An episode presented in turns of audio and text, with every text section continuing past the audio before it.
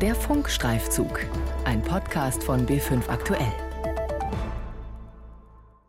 Gloria ist 21 Jahre alt, kommt aus Nigeria und lebt seit etwa fünf Monaten im Ankerzentrum in Manching bei Ingolstadt. Auf den ersten Blick wirkt sie zurückhaltend. Doch wenn sie anfängt, ihre Geschichte zu erzählen, sprudelt es nur so aus ihr heraus.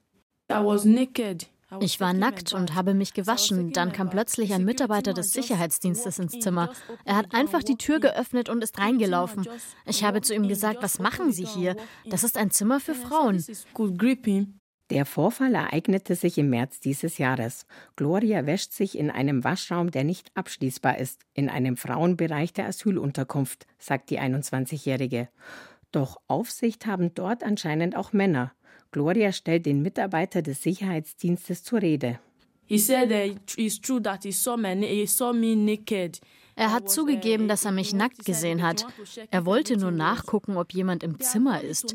Aber es ist schon das zweite Mal, dass jemand einfach ins Zimmer kam, als ich mich gewaschen habe. Diese Situationen haben viele Frauen auf unserem Stockwerk schon erlebt.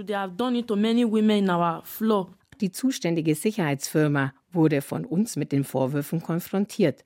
Sie will sich allerdings nicht selbst äußern und verweist auf die mit der Regierung von Oberbayern abgestimmte Antwort zu dem Vorfall. In der Stellungnahme schreibt die Pressesprecherin der zuständigen Behörde, Kontrollen seien stets mit einer weiblichen und einem männlichen Sicherheitsmitarbeiter durchzuführen. Die Sicherheitsmitarbeiter seien angehalten, mit Fingerspitzengefühl vorzugehen und die Privatsphäre der Bewohner zu respektieren. Fingerspitzengefühl und Respekt auch die Nigerianerin Blessing, die seit mehr als eineinhalb Jahren im Ankerzentrum in Manching lebt, berichtet vom Gegenteil.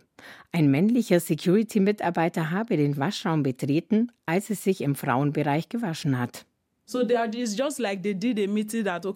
Uns kommt es so vor, als ob sie absichtlich reinkommen, um uns nackt zu sehen. Als es mir passiert ist, da dachte ich noch, okay, es war aus Versehen. Aber dann ist es Gloria auch passiert. Und einer anderen Frau am gleichen Tag in der Früh. Daher glaube ich nicht mehr länger an ein Versehen. Wir haben im Zuge der Recherche alle sieben bayerischen Bezirksregierungen angefragt. Ergebnis? Was den Schutz der Frauen angeht, handhabt es jede Regierung anders. In Mittelfranken zum Beispiel werden im Frauenbereich nur weibliche Sicherheitsmitarbeiter eingesetzt. Zusätzlich stellt sich die Frage, warum müssen Sanitärräume in einem reinen Frauenbereich routinemäßig kontrolliert werden? Die Regierung von Oberbayern begründet das damit, es gehe darum, den Zustand zu überprüfen und Mängel zu beseitigen. Ein Betreten der Sanitärräume, insbesondere des Duschbereichs, soll hierbei grundsätzlich nur erfolgen, wenn die Räumlichkeiten gerade nicht von Bewohnerinnen und Bewohnern benutzt werden. Hierfür klopfen die Mitarbeiterinnen und Mitarbeiter zuvor an die Tür und machen sich akustisch bemerkbar. Diese Kontrollen werden geschlechtergleich durchgeführt. Demnach dürfen männliche Security-Mitarbeiter nur in Männerwaschräume zur Kontrolle, weibliche in die der Frauen. Doch offenbar beachten männliche Mitarbeiter der Sicherheitsfirma diese Vorgaben nicht immer. Blessing und Gloria, die beiden Frauen, die bereit waren, uns ihre Geschichte zu erzählen, haben viel Gewalt in ihrem Leben erfahren. Blessing wurde in ihrem Heimatland Nigeria vergewaltigt. Gloria sollte dort beschnitten werden und flüchtete. Menschenhändler lockten die Nigerianerinnen mit dem Versprechen auf ein besseres Leben nach Europa. In Italien wurden sie dann gezwungen, als Prostituierte zu arbeiten. Aber auch hier in Deutschland fühlen sich die Frauen nicht sicher, sondern wieder der Willkür von Männern ausgesetzt. Wenn wir uns bei den Sicherheitsdienstmitarbeitern beschweren, lachen sie uns aus, als ob wir dumm wären, als ob wir Müll erzählen würden. Dieses Lager ist ganz, ganz schlimm. Dort gibt es keine Gerechtigkeit. Sie machen einfach, was sie wollen. Sie wissen, dass sich niemand für uns einsetzt. Wir sind Menschen. Einer weißen Frau würden sie das nicht antun. Nur weil wir schwarz sind, machen sie das mit uns. Das ist nicht gut. Die beiden Frauen fühlen sich ausgeliefert, auch weil sie ihre Zimmer nicht abschließen können. So ist es in den meisten Ankerzentren geregelt. Das bayerische Innenministerium schreibt dazu, eine generelle Abschließbarkeit der Unterkunftsräume ist wegen brandschutzrechtlicher Vorgaben sowie weiterer Sicherheitsaspekte und der besonderen Belegungssituation grundsätzlich nicht möglich. Dagegen dürfen Flüchtlinge mit Bleibeperspektive, die nicht in Ankerzentren, sondern in Gemeinschaftsunterkünften untergebracht sind, ihre Zimmer absperren. Warum diese unterschiedlichen Standards? Das ergebe sich aus der Hausordnung, schreibt die Regierung von Oberbayern auf Anfrage des Funkstreifzugs. Soll heißen, in Ankerzentren gelten andere Regeln, weil die Belegungssituation eine andere ist als in Gemeinschaftsunterkünften. Warum das so ist, wird aus der Antwort nicht ersichtlich. Eine Regelung, die fatale Folgen für die Betroffenen haben kann, erklärt die Asylrechtsanwältin Juliane Scheer. Gerade geflüchtete Frauen, die schon viel durchgemacht haben, werden der Anwältin zufolge durch nicht abschließbare Zimmer und unerwartete Kontrollen durch Sicherheitspersonal völlig verunsichert. Das Zimmer, das den Personen zugewiesen ist, ist deren Wohnung. Und die Wohnung ist nicht ohne Grund in Deutschland auch durch die Verfassung geschützt.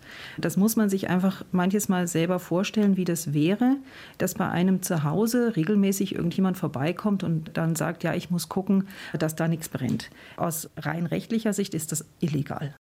Denn ohne Zustimmung der Bewohner dürfte man rein rechtlich gesehen das Zimmer nicht betreten, so Scher. Ausgenommen bei Gefahrenverzug.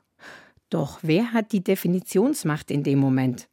Die unterschiedlichen Regelungen deuten darauf hin, dass Willkür herrsche, sagt Anwältin Juliane Scheer. Und ich höre auch von vielen Frauen, dass sie von Security-Mitarbeitern belästigt werden.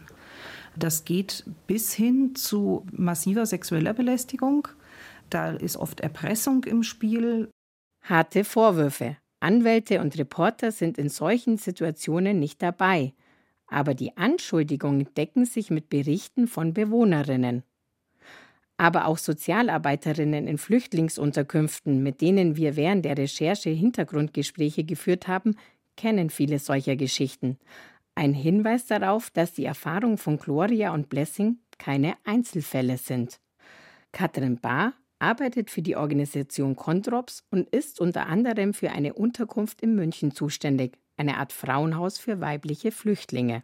Wenn Sie Vertrauen gefasst haben, erzählen Sie sehr, sehr schlimme Geschichten von Gewalt, von Übergriffen oder einer übergriffigen Atmosphäre, die Sie auch hier in unserem Land, auch in der Unterbringung erlebt haben, auch von Obszönitäten, die Ihnen ins Ohr geflüstert werden, von anderen Menschen in der Unterkunft oder möglicherweise auch von der Security oder angefasst werden an den falschen Stellen oder bei Durchsuchungen.